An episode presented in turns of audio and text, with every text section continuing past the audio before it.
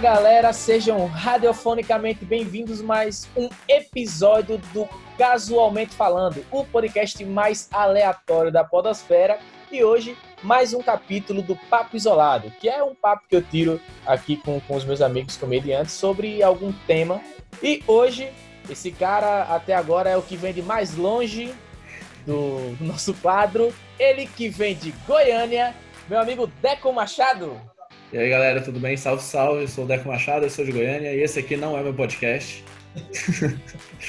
Muito obrigado aí pelo convite aí, Mikael. Tamo, tamo aí, né? Vamos ver o que, que vai dar. Então, primeiro de tudo, eu tenho aqui que fazer o registro que no, apanhei para poder começar essa transmissão. Foi ralado, bicho, apanhei, mas como, como brasileiro, a gente não, não desiste nunca, não é não? É, total. É, puta enganação que a gente engole até hoje, né? então, como em todo capítulo, nós temos um tema e o tema de hoje vai ser o Vida de Podcaster.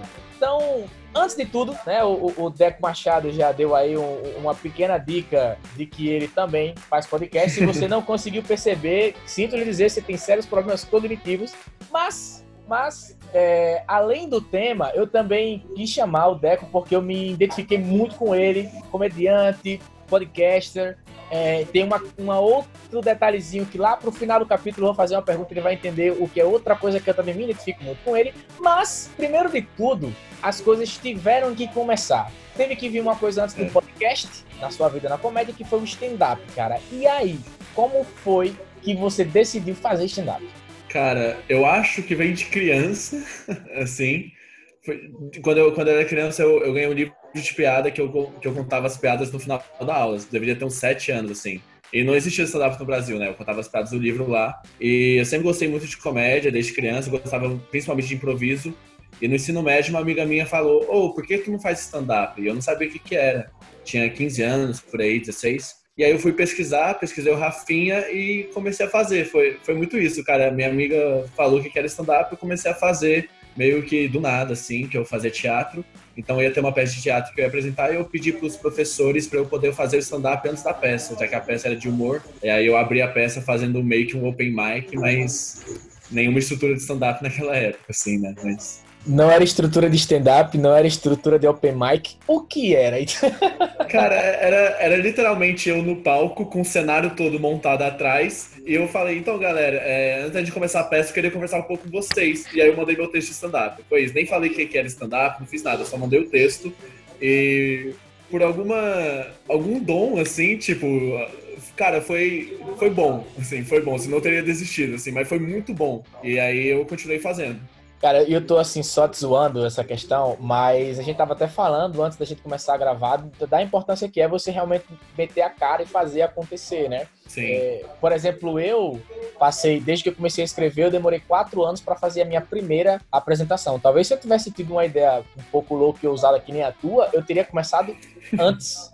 Então, porra, eu tô tirando mais, eu achei bacana. Então quer dizer que você entrou no stand-up por causa dos livrinhos de comédia que você tinha lá no começo, ou teve alguma outra coisa que talvez uma aptidão, ou sei lá, como foi assim? Que você foi introduzido ao mundo da piada e quando você disse, mano, eu vou subir no palco para fazer também. Então, cara, foi. Eu, eu, lembro muito dessa imagem de eu ganhar esse livro de, de piadas e contar isso na, na, na escola e tal. E eu gostava muito disso, porque, querendo ou não, eu não era muito popular, né? E naquele momento era eu que estava aparecendo na frente dos coleguinhas, mesmo só tendo 7, 8 anos, assim, né? E aí, depois disso, eu lembro que eu, eu curtia muita comédia, eu assistia o Leandro Hassum e o Aquele, o programa que tinha de domingo na hora do almoço na Globo, sem, ou era a Turma de Didi, ou era. Pau, não? É, os caras de pau, esse daí mesmo. Turma de Didi, os caras de pau. Eu sempre assisti isso e, e sempre foi, tipo, meu momento, assim, série de comédia de, de criança, tipo Break George, é, Maluco no Pedaço, essas coisas eu também sempre curti muito e sempre me imaginei fazendo. Então, essa vontade de fazer comédia sempre existiu e eu não sabia que dava para ser profissional nisso até que eu conheci os Barbichas, que aí é improviso, né? Não é stand-up. E eu tenho uma grande, eu sempre tive uma grande vontade de fazer improviso. Comecei um grupo de improviso lá em Goiânia, na, na minha escola de teatro. Não foi pra frente. E quando não tava indo pra frente, minha amiga me falou que tem, tinha stand-up que fazer sozinho. Eu resolvi fazer stand-up e seguir sozinho a partir disso. Essa foi a minha vontade, assim, de comédia. Eu sempre tive essa vontade desde criança, assim. Eu não, eu não lembro, não tenho uma memória é, minha, assim, de, de não ter essa vontade, sabe? Ou de, de fazer comédia, ou de ser ator. Sempre foi muito ligado ao teatro. Aí o stand-up foi o que restou, foi o que você conseguiu. É. Não, mas foi, foi realmente isso. Foi realmente... Quando eu vim para São Paulo, né? Eu vim para São Paulo fazer faculdade, mas a, a, real é que eu queria fazer comédia aqui. Eu vim para ser improvisador, eu não vim para ser comediante stand-up. Eu não gostava de stand-up, eu até confesso, assim, não curtia stand-up. Mas a partir do momento que eu não consegui fazer improviso, porque precisa de um grupo e todo mundo do grupo precisa querer a mesma coisa, e só eu queria de uma maneira profissional, eu resolvi realmente ir 100% pro stand-up e não acho que fiz uma escolha ruim e gosto, sou apaixonado por stand-up agora, assim. Eu acho que só demorou para eu gostar, mas eu amo agora. Quando eu comecei na comédia, já comecei no stand-up, mas eu também sempre gostei pra caramba dos barbichas, eu já vi eles ao vivo e também sempre quis ter o meu grupo de improviso também. Só que além de ter pessoas interessadas em fazer improviso e que entenda da técnica, que geralmente o pessoal faz grupos de três ou quatro ou até mais, é, tem a questão da estrutura, porque não dá para você fazer cenas de improviso, quer dizer, até dá, mas atrapalha você ter que fazer cenas de improviso tendo que estar tá segurando o microfone. Sim, totalmente, assim. Aí quando, quando foi tipo assim, eu tive todas as ideias, peguei vários materiais, mandei pra galera, e aí eu fui pensar o meu, a, a, como produzir o nosso primeiro show de improviso. E aí eu me lembrei, caramba, tem aqueles microfones, nunca vou ter um, quanto mais quatro. Aí, galera, foi mal, não vai dar para fazer o grupo. Já era. eu me identifico muito também com contigo quando tu diz isso, eu esteja você falar do seu podcast.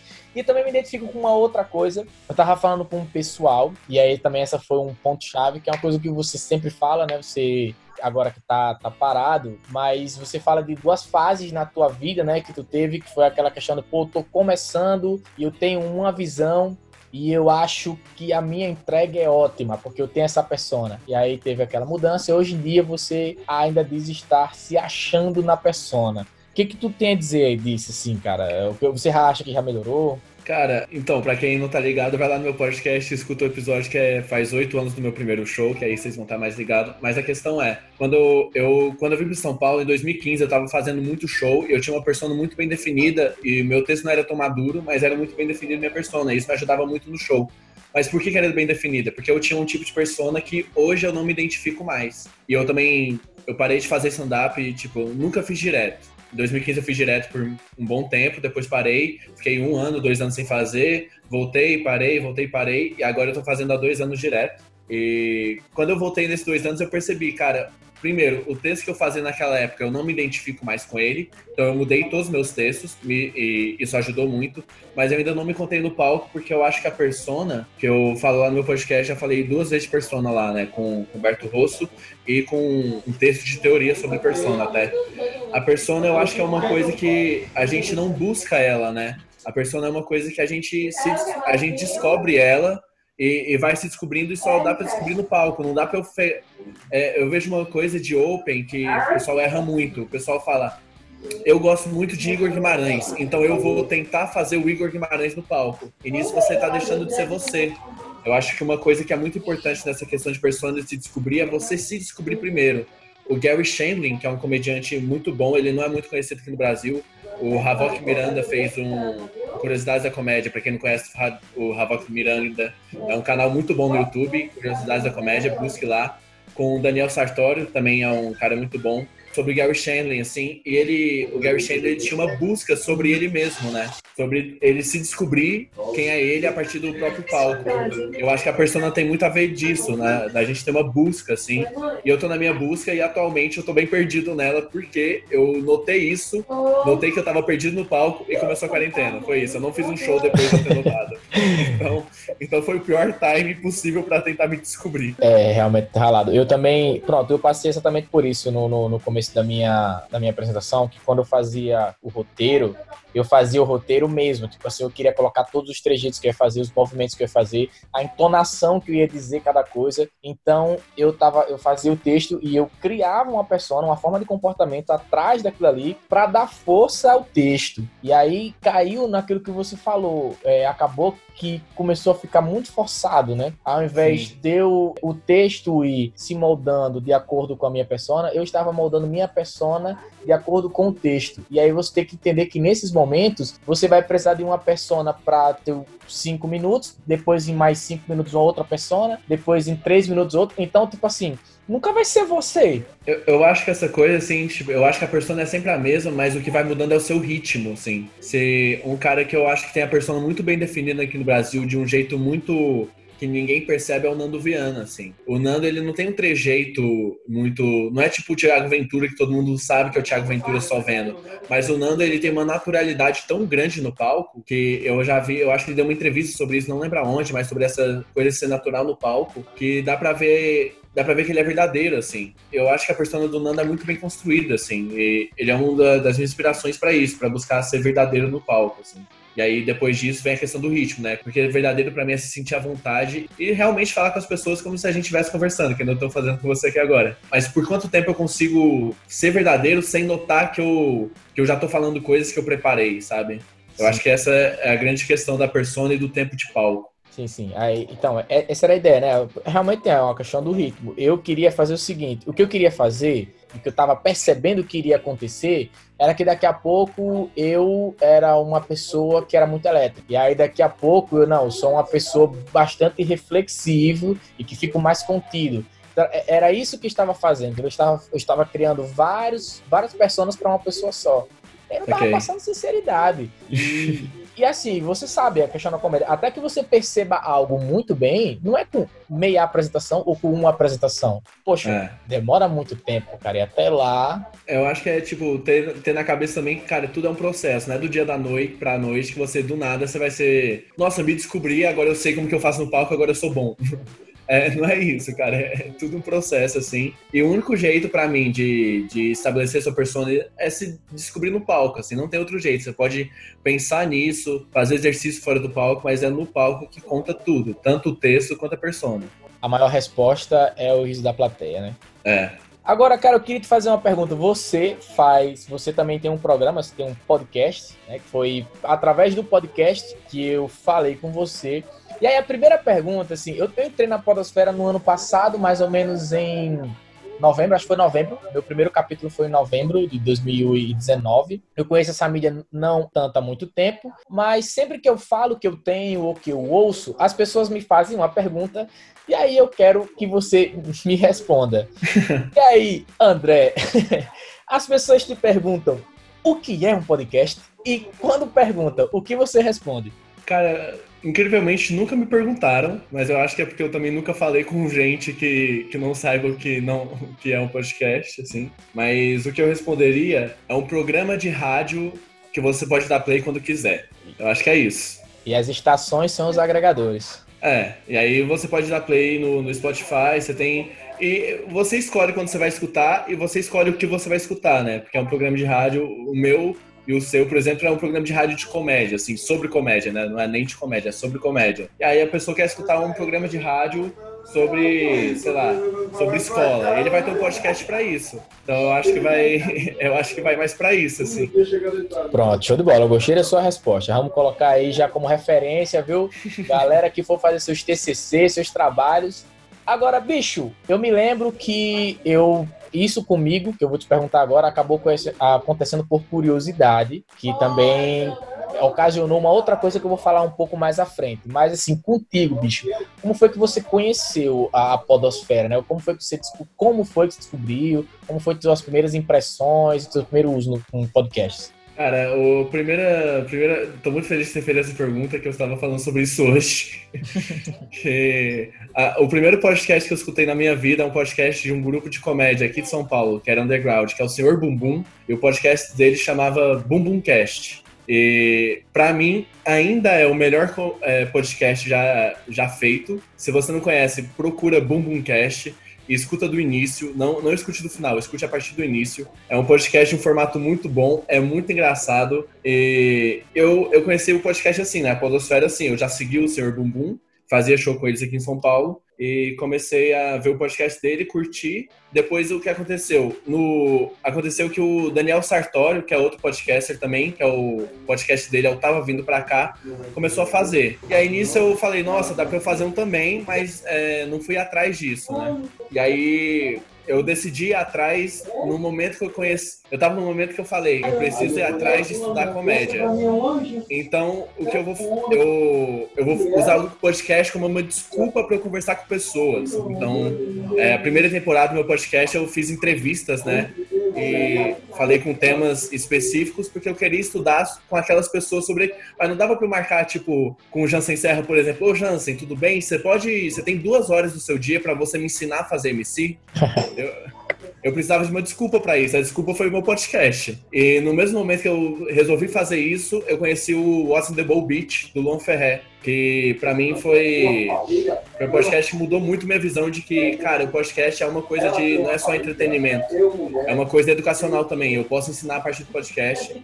Eu, eu tenho muito uma visão de que. Eu, eu tenho um privilégio, assim, na vida de poder ler coisas em inglês, por exemplo. É, ter contato com, com alguns conhecimentos que outras pessoas não teriam o mesmo privilégio que eu. Então eu tento, a partir do meu podcast, passar um pouco de conhecimento de alguma maneira, assim. É meio o meu intuito é tanto aprender quanto também passar esse conhecimento. Meu intuito não é ensinar, mas é passar o conhecimento. Massa, man, massa.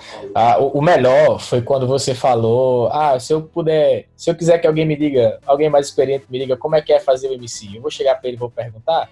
Não, vou fazer um podcast que eu convidar ele para participar. Na minha cabeça, ficou estampado o meme. O miserável é um gênio.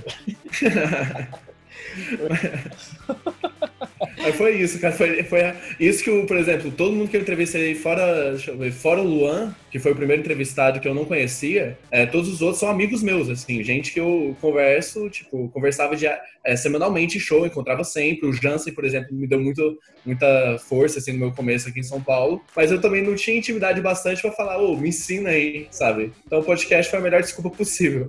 Massa, massa. Eu já, no meu caso, já tem. As pessoas já me perguntam algumas vezes quando eu falo, ah, vai ouvir lá o podcast tal, eu tô com meu podcast. Aí, no meu caso, além das pessoas perguntarem, algumas outras pessoas chegam, chegam para mim e falam, poxa, eu conheci podcast a partir de você.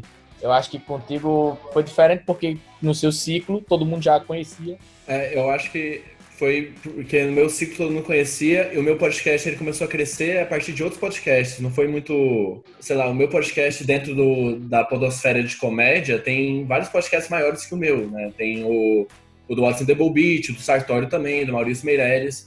Então eu não, eu não acho que o meu podcast é grande e também não tô nem aí para isso, eu gosto de fazer ele. Mas a, a minha questão é que eu não sou a porta de entrada de muita gente. Eu acho que a porta de entrada atualmente é o What's in the Beat. Sim, pra comédia, é... com certeza. A comédia eu acho que é o What's in the Beat, pra escutar algum programa de comédia, ou é o Tava Vindo Pra Cá, que foi o primeiro podcast de comédia que eu acho que ficou famosinho, assim, dos comediantes, ou é o What's in the Beat. E eu, eu tenho quase certeza que o pessoal vem pro meu podcast a partir desses podcasts, não necessariamente diretamente porque me citaram lá, mas porque, é, ah, quero procurar outros ou aparecer recomendados, alguma coisa assim. Eu não acho que eu sou a porta de entrada. Então, pelo menos eu nunca escutei isso, assim. Quando, quando me pedem, quero um material, o pessoal vir falar comigo de vez em quando, ah, que eu queria fazer stand-up também. Aí o primeiro podcast que eu penso em falar, eu sempre digo, bicho, olha, esse aqui é o mais importante de todos, que é o do Léo Lins, é o Resenhas do Léo Lins. Eu acho que ele podcast muito bom para indicar para quem está começando. Aí eu sempre, sempre indico também o What's in the Bowl Beach. E tem um podcast de humor também, Escola do Humor, se eu não me engano, do Cacofonias, que já é o ah, humor. Total, curso de humor. Eu escutei é. muito, eu já escutei ele inteiro, assim. É, porque, tipo assim, o do Léo Lins e o, o do Luan Ferré focado no stand-up. E o curso de humor é humor no geral. Então, é. quando você entende realmente a comédia no geral, isso com certeza vai te fazer um comediante de stand-up melhor. Stand-up é um, um, nicho da comédia, mas você entender o, o todo como funciona, pô, faz uma puta diferença. Sim. Cara, pro stand-up, principalmente, assim, nesse ramo da comédia, eu acho que é mais importante a gente não só estudar stand-up, mas tudo, assim, que eu acho que o stand-up ele engloba tudo. Tudo que você aprende, você pode usar no stand-up. Eu acho que é isso, assim. Exato. E quando você entende o macro, você consegue aplicar o micro de uma forma melhor. Totalmente. Pelo menos esse que eu imagino. Agora, cara, por que você decidiu fazer um podcast assim, no momento em que você decidiu, né? Desde sempre foi uma, uma vontade didática, digamos assim, porque o teu podcast também tem algumas coisas meio puxadas para teoria. Então, do começo, era realmente oferecer conteúdo teórico e entrevistas, ou existia um, uma intenção a mais? Então, é, a primeira temporada eu posso falar mais do que a segunda. A primeira temporada ela foi bem fechadinha em 12 episódios. Eu já tinha programado isso, já tinha feito roteiro disso. E foram seis entrevistas e foram é, de piadas, né? Que foram dois quadros que eu pensei. A entrevista, eu queria, eu queria que a primeira temporada fosse meio que um ciclo básico, assim, tanto para mim porque, que nem eu falei, né? Eu comecei do podcast porque eu tava indo atrás de conhecimento para mim, mas a partir do momento que eu tô gravando, eu vou precisar lançar para não parecer que eu sou um charlatão, né? Então, é, eu gravei lá e fui lançando porque eu sabia que ia ser interessante para as pessoas. Então, o primeiro, a primeira temporada, para mim, foi o ciclo básico, onde eu, onde eu passei. Cara, como que é o, o mercado do stand-up aqui no Brasil e lá na gringa? Como que é ter uma carreira no stand-up? Como que é a escrita? Como que é a persona? Como que eu produzo uma noite? Como que eu sou MC de uma noite? É, essas foram as seis entrevistas que eu fiz, que para mim ali é um ciclo básico para você, cara, escutou tudo ali, aprendeu tudo ali, você pode ir pro palco. Você pode produzir uma noite sua, pode ir pro palco, que já tá é, bem amparado para isso.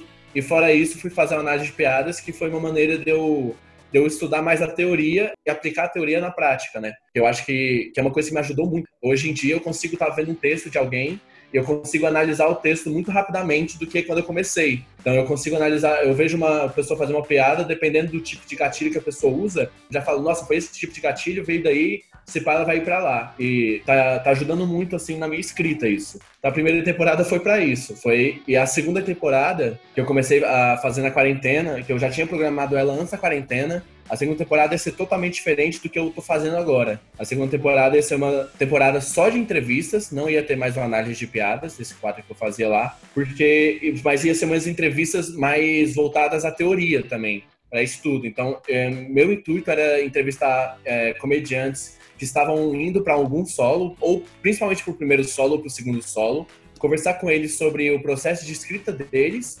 e depois fazer algumas perguntas fixas, assim, né? Todo episódio eu ia fazer as mesmas, as mesmas perguntas para comediantes diferentes, para a gente ver, analisar como que um fala o que é timing, como que o outro fala o que é timing, essas coisas, por exemplo. Só que aconteceu que teve a quarentena, né? E agora estou trancado na minha casa. Então o que eu vi de para fugir disso foi fazer uma temporada muito mais teórica, que aí começou o quadro Como Ser Engraçado, que é um quadro onde eu estou resumindo, traduzindo o livro The Comic to Box, que é um dos livros mais importantes para comédia. E, cara, esse livro para mim é muito incrível. E agora, depois que a gente já tá há três meses de quarentena, que eu tô ficando meio doido, eu resolvi desistir desse plano e agora tô fazendo uma coisa muito mais jogada, assim. Eu tô fazendo de uma, de uma maneira que eu tô gravando semanalmente podcast, mas eu vou gravar a partir da... Não como mais obrigação, como tava sendo. Não tão, eu não me sinto mais obrigado a fazer aquele quadro sempre. Agora tô fazendo... Tô, tô só falando, falando coisas que eu quero falar. Eu tô gostando muito desse formato e pretendo continuar com ele também. É, até a quarentena acabar, né? No mínimo. Eu também sempre tive uma. uma... Porque assim, o no caso pode, o casualmente falando, eu tô com esse quadro agora, porque eu vejo que muita gente que me acompanha, né? Mesmo a, a, no, nos capítulos convencionais, que são capítulos feitos para você rir, né? No caso, seria a prática do humor. É, apesar de muitas, apesar desse ser o formato, muita gente entende de comédia, gosta de comediantes, de conhecer pessoas novas. E aí eu acabei casando isso, né, do meu público com a situação para falar com comediantes diferentes. Mas eu comecei o podcast por uma outra por uma outra razão. Eu queria assim, eu estava começando a tentar ficar um pouco mais maduro, já tinha passado os primeiros testes para fazer interação com a plateia. Eu cheguei uhum. num momento que eu olhava assim, tipo, eu consigo interagir com a plateia, mas ainda tem um certo limite. Eu comecei fazendo algumas técnicas para deixar um pouco mais, mais tranquilo, mas eu queria chegar a um nível do tipo assim, eu quero fazer uma interação que, mesmo que ela saia do mínimo meu controle, eu possa tirar um bom proveito disso. E para isso eu tenho que ter resposta rápida. E aí foi o motivo que eu fiz o meu podcast, que era pra, tipo assim, eu queria fazer algo diferente, eu acabei fazendo isso para sair da zona de conforto. E foi assim uhum. que eu conheci teu podcast, sabe? Assim, um dia, eu, ah, podcast, o que é podcast? Eu fui lá, tinha um aplicativo no meu celular e pronto, fui lá ver o que era. E fui me assinei e descobri o que era. E aí, às vezes dá louco, isso, mano, eu quero conhecer um podcast novo sobre tal coisa. E aí, não, eu quero um sobre, sobre comédia. E eu quero um sobre comédia que seja diferente. Que aí eu fui e achei lá. em busca do punch perfeito. Já fui, já assinei, ouvi, gostei pra caramba. Hoje eu tenho isso. E aí a pergunta: tu acha que produzir um podcast, seja lá da forma que for, é uma forma diferente de produzir no quesito me ajuda e se ajuda no stand-up? Ajuda em que grau? Cara, eu acho que ajuda muito. Claro, cada um vai ver o podcast de uma maneira diferente, cada um vai ter seu podcast, mas é, pegando a minha experiência, o meu podcast me ajuda porque ele me obriga a estudar. É, ele é a desculpa que eu tenho falando, cara, eu preciso estudar para poder fazer podcast. Então me ajuda nisso. Além disso, me ajuda a me escutar, né? e eu entender mais. Isso aí é uma coisa que eu acho muito interessante. Eu, eu gravo o podcast, vou editando depois, eu fico me escutando, né? Eu, eu preciso escutar no mínimo uma vez o meu próprio episódio, que eu vou estar reescutando ele enquanto eu edito. E dá pra ver a minha dicção. Eu tenho uma péssima dicção. É, pra você ter ideia, essa aqui é a melhor dicção que eu tenho na minha vida, que eu já tive na minha vida. E ela ainda é ruim, que eu tenho a língua presa e tal. Mas, primeiro, me ajuda a prestar atenção no meu ritmo de fala também. Eu vou vendo meu ritmo de fala, eu vou descobrindo minhas entonações naturais. E a partir das minhas entonações naturais eu consigo ver quando eu estou fazendo um texto ali, eu falo, cara, eu falei isso aqui de uma maneira que pareceu um pouco mais natural, mas eu sei que não foi, porque quando eu falo isso no podcast, eu tenho uma entonação muito mais diferente do que quando eu estou falando ali. Então eu acho que muda um pouco isso também de, de eu estar mais presente no momento, sabe? De na hora de gravar um podcast que eu não estou fazendo com você, eu estou totalmente focado nisso, mas eu não estou pensando no que eu estou falando, eu só, tô falando e tô eu, eu, começo a falar e eu não sei onde eu vou chegar. É meio que isso, assim. Eu acho que isso é muito importante pro stand-up também, porque além de dar naturalidade, da gente poder começar a falar uma coisa sem saber onde vai chegar, e às vezes é um, até um texto que já é pronto, mas a gente entender como que a gente fala as, as coisas ajuda muito na hora da nossa entrega. O podcast também ajuda é, para mim, né? Me ajudou na minha escrita, me ajudou na minha entrega, na minha dicção, que eu acho que é muito importante, me ajuda a conhecer produtos novos, pessoas novas. Por exemplo, eu só conheço você por causa do meu podcast. E eu tô tendo esse contato com o pessoal do Rio Grande do Norte que eu não, não imaginaria nunca ter contato com alguém lá, a não ser indo lá. E saber que a gente conversou antes aqui, da gente começar a gravar. Saber que tem uma cena que tá crescendo lá é muito importante para mim como comediante porque eu preciso saber o que está acontecendo no resto do Brasil também. Sei lá, o que nem eu falei, né? Ano passado eu fiz Goiânia e Brasília, porque eu conheci a cena, né? Eu conhecendo a cena em outros lugares, eu posso. Cara, eu vou lá pro Rio Grande do Norte, que eu sei que tem uma cena lá, vai dar pra fazer um showzinho, alguma coisa assim. Eu acho que é muito importante isso também. É questão de networking, né? Claro, com certeza. E o que, o que a ideia de fazer essa pergunta e de que você fale isso é não só para a galera que quer fazer stand-up, né, que é parte do público, mas tem muita gente que só consome stand-up ou que sequer consome stand-up, para que só por causa do podcast mesmo. Uma das uhum. coisas mais importantes para a criatividade e na criatividade é, você precisa em qualquer profissão é você sair da zona de conforto, sabe? É, é você fazer algo que você nunca fez mesmo que por hobby. Por exemplo, o podcast para mim começou hobby, já arranjei alguns patrocínios, mas o ato de estar tá fazendo podcast para mim já seria ótimo, porque já estaria exercitando a minha questão da resposta rápida. É pra, no, no uhum. freestyle. E no seu caso, você. Ó, oh, o que é que eu fiz? Eu fiz um podcast em busca do punch perfeito, onde eu vou dar, fazer uma análise teórica, blá blá blá. Mas a, o, só o fato de você estar gravando também já melhora você na sua busca do punch perfeito.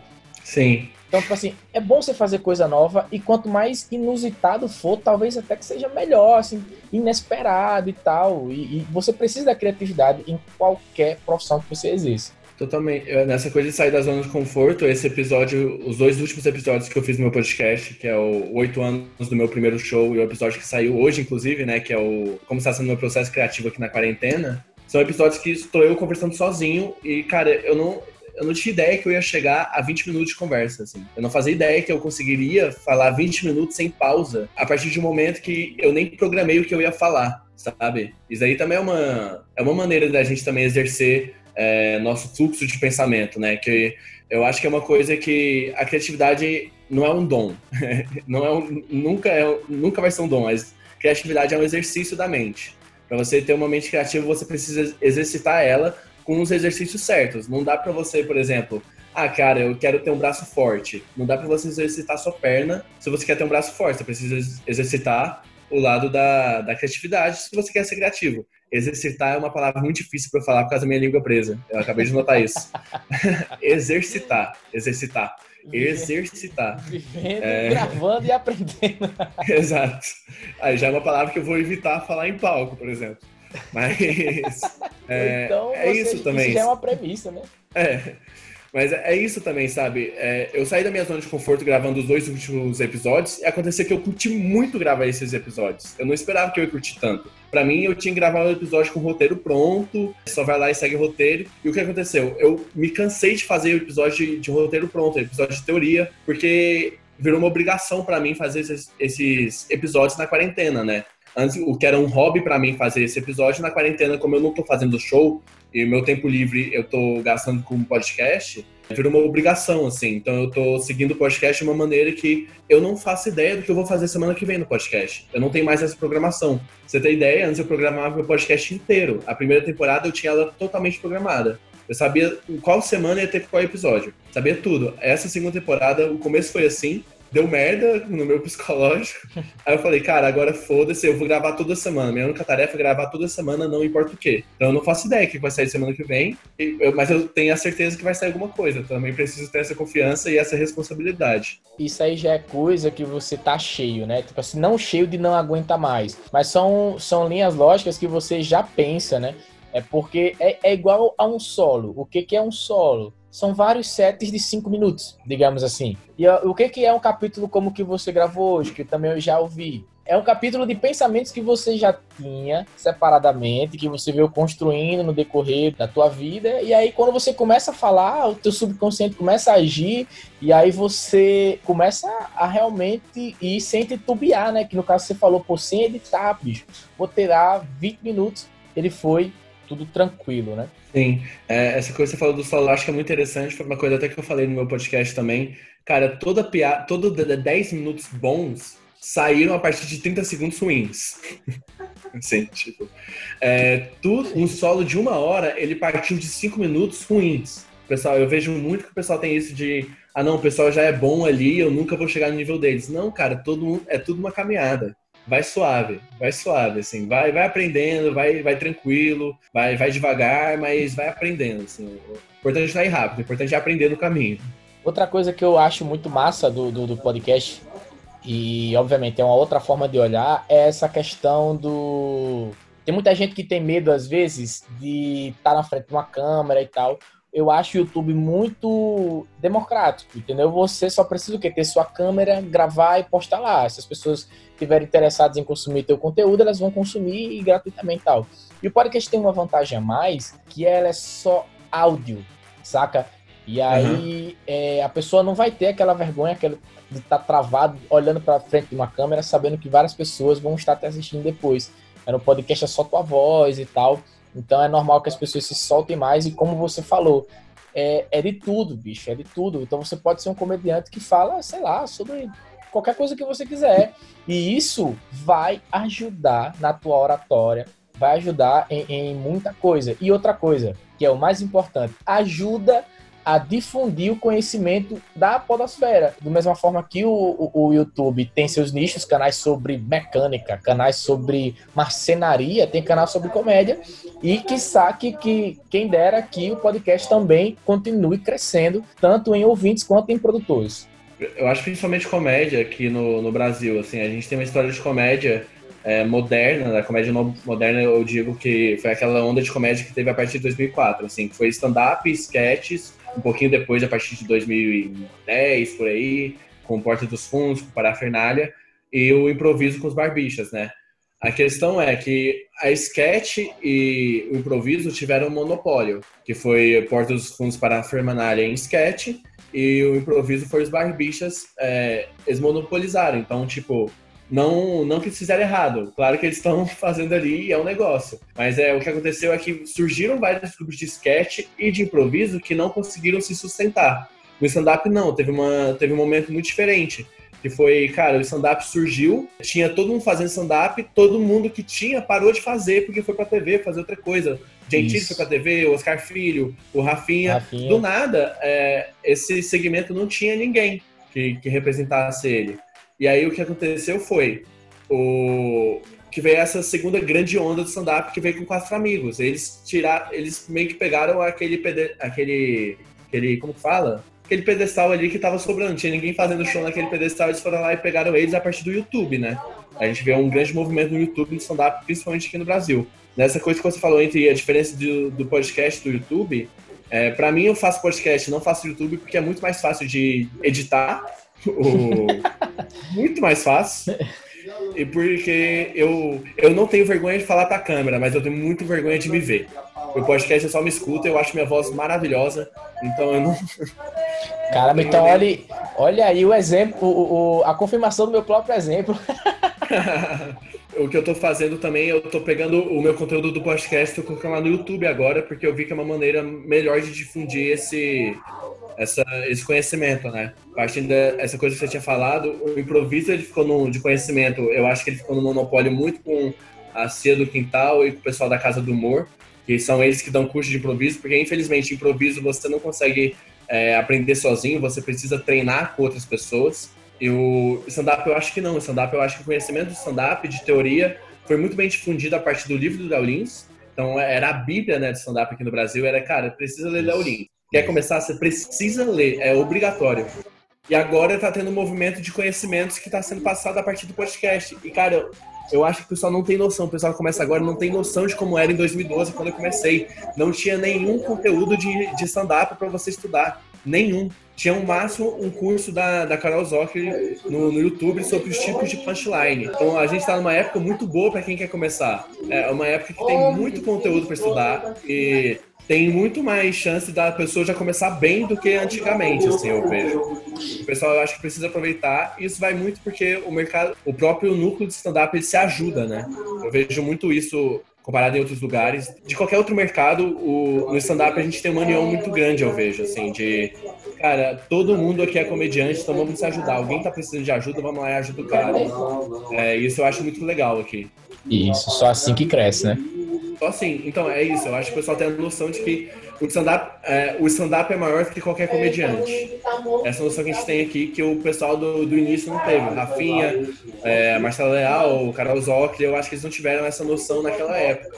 Eu acho que eles têm essa noção hoje, mas naquela época também era muito difícil de, de exigir para eles também isso. Né? Cada geração vai tirando um conhecimento da vai tirando uma, uma, uma lição, não é isso? Sim, totalmente, assim. Pô, Massa, ó, Deco, bicho, eu, o, o que eu tenho a dizer a você, cara, é que, assim, de verdade, obrigado. Cara, assim que eu, como eu lhe falei, eu conheci teu podcast numa casa, eu disse, não, eu quero ver coisa nova e quero ver sobre comédia. E cheguei lá no teu podcast, eu vi, já gostei bastante. Já falei contigo, né? A gente se conheceu, eu fiz uma solicitação a, ao Deco. Vai, vai querer dizer qual foi? Ah, vai, eu, para quem, outros meus, um dos meus projetos na quarentena, né, nessa coisa de disseminar, disseminar conhecimento, outra palavra também que minha língua não ajuda a falar, disseminar conhecimento, é, eu tô legendando alguns conteúdos, principalmente documentários, assim, porque eu curto muito documentário. Eu legendei um documentário que saiu da Comedy Central, que chama This is Stand Up. Eu tentei colocar no YouTube, barraram, é, então só tem o link, então quem quiser é, converse comigo lá no Instagram, só pedir o link assim que eu mando. E aproveitando, passar outra referência aqui, tem um canal no, no YouTube que é do André Otávio, que é o Comédia com Legenda. Se você não conhece, é, o André Otávio é um dos caras que legenda muito conteúdo também. A gente tem o Luan que é o, o host do Awesome Double Beat, também legenda para esse canal, assim. Eu tentei colocar lá no, no canal dele, inclusive, os vídeos que eu legendei, só que o YouTube barra. Então, eu vou legendando, só pedir pra mim no, no Instagram, vou legendar outras coisas, vou soltando também. Aí é só ir pedindo, assim. Tá vendo aí, galera? O, o Deco é quem legenda, Deco é como um Deus para nós. Então tratem ele muito bem. Então todo mundo vai lá dar uma conferida no, no, podcast dele e vai dar uma seguida nele no Instagram como forma de agradecimento. E como a gente acha as tuas redes sociais? Então, cara, é, meu, meu Instagram é arroba o Deco Machado. Pra, seguir o, pra achar o podcast lá, é só lá ir na bio. O podcast chama Em Busca do Bunch Perfeito, né? E queria agradecer aqui o espaço, cara. Foi, foi muito da hora a conversa. Eu gostei muito que a gente nem se conhece, já foi lá, oh, vamos gravar aqui. E é isso, assim, tipo, cara de pau mesmo e vamos.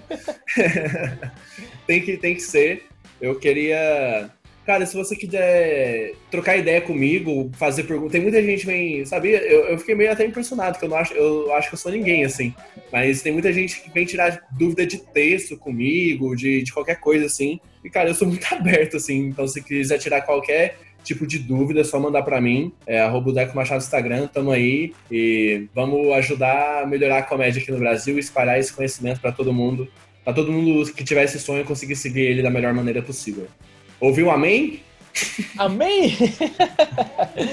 então, galera, vocês já estão sabendo. Vocês que já seguem o Casualmente Falando sabem que, além do quadro Papo Isolado, nós temos os nossos episódios mensais que são inspirados no blog de mesmo nome, Casualmente Falando. Para você que não me segue nas minhas redes sociais, arroba Mikael Salles, MYK, no Twitter, no Instagram e no Facebook e também Mikael Salles lá no YouTube, ok? Eu agradeço a vocês mais uma vez pela audiência e eu gostaria de deixar Deco com a palavra final, a mensagem final. Bora, Rogerinho, a mensagem final. É, apenas que busquem conhecimento. Eu tô, bil, eu tô Bilu. Bilu, vírgula, ET. ET. Exato. Cara, é isso, busquem conhecimento. E fique em casa, porque eu quero sair de casa logo. Fique em casa. Ah, isso, exatamente. Esqueci de dizer isso. O Papo Isolado é um quadro inspirado no isolamento social, na quarentena, galera. É um quadro feito por pessoas em casa para que você fique em casa, ok? Então, espero que vocês tenham gostado. Mais uma vez, muito obrigado, Deco, por ter trocado uma ideia hoje. Mas foi meu aqui. Nas redes sociais, por exemplo, é enorme, bicho. E estamos à disposição, ok? Valeu, meu irmão. Obrigadão. Aí, falou. Valeu, galera, e até o próximo episódio. Aê!